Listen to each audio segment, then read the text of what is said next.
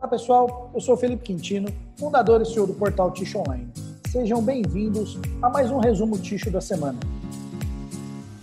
Essa semana eu quero começar com uma notícia da Kimberly Clark. Kimberly Clark passa a ter diretoria unificada de marketing. Nessa segunda-feira, a multinacional de bens de consumo Kimberly Clark adotou uma diretoria unificada de marketing para todas as suas marcas e categorias de produto sob a liderança de Patrícia Macedo. A executiva trabalha na companhia desde 2017 e, a partir de agora, assume o comando da gestão e comunicação das marcas Neve, Scott, Íntimos, Hugs, Clinics e Plenitude. Mais uma notícia da Kimberly, agora lá da Colômbia. A Kimberly Clark espera aumentar a sua capacidade de produtiva para consumo interno na Colômbia e exportar para outros países da região. A empresa reafirmou o compromisso com o país, onde fará um investimento de 80 milhões de dólares. Que legal, hein? Kimberly investindo na América Latina.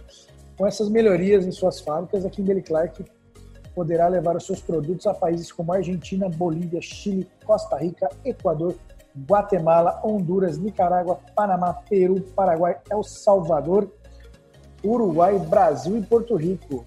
A ideia é estar tá exportando aí para toda a América Latina. Muito, muito legal. Carta Fabril. Carta Fabril apresenta plano de expansão da sua fábrica em Piraí, no Rio de Janeiro. Hoje a empresa gera cerca de 800 empregos diretos na região e com a expansão espera-se que sejam criados mais 200 postos de trabalho.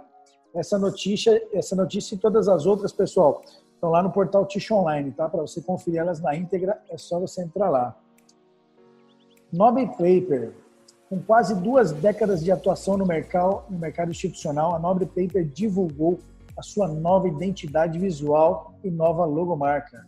A novidade faz parte do reposicionamento da empresa. Parabéns aí para a Nobre Paper pela nova identidade visual, pela nova logo e vem vindo aí as novas embalagens de produto que ficaram muito bonitas. Parabéns por estar sempre inovando, sempre buscando a, a inovação aí no seu DNA. Parabéns para a Nobre. A evolução do processo de crepagem não vai parar por aí, diz o executivo da Softs. Marcelo Zene, diretor de operações da Soft Brasil, participou do painel Tish Online que debateu os avanços do processo de crepagem. Nós soltamos aí um, um, um release falando um pouco do que, que o Marcelo Zene trouxe aí no painel Tish Online que nós fizemos a respeito de crepagem. Está muito legal aí, se você puder conferir no portal, vale muito a pena. Mais um pouquinho da América Latina. Grupo Família foca em sustentabilidade e inovação para 2021. O Grupo Família começou 2021 falando sobre sustentabilidade. A empresa anunciou nova estratégia de embalagens sustentáveis para 2025, com a qual busca reafirmar sua política ecologicamente correta. Legal, Grupo Família, parabéns aí pela iniciativa. E a Renova ah, acabou de lançar um papel higiênico super compact com embalagem reciclável.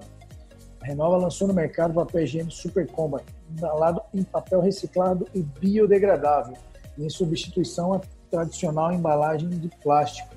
A iniciativa ressalta a adoção de práticas mais sustentáveis e amigáveis ao meio ambiente por parte da companhia europeia. Renova é, é um case, né, pessoal? Todo mês, basicamente, você vê notícia da Renova lançando algum produto fazendo uma ação diferente, eles não param. O setor de inovação deles ali é fantástico. Eles não param mesmo. E saiu ali uma notícia da Paper Excellence, que ela poderá concluir a compra da Eldorado. Esse fato relevante é enviado ao mercado na noite do dia 3. A Eldorado Brasil confirmou que o tribunal arbitral que julgou o litígio entre a JF e a Paper Excellence pelo controle da fabricante de celulose acatou as alegações da sócia minoritária, da Paper Excellence, e manteve a validade do contrato de compra e venda firmado em setembro de 2017. É isso aí, pessoal. Está chegando ao fim aí o embrólio da Paper Excellence com a JIF.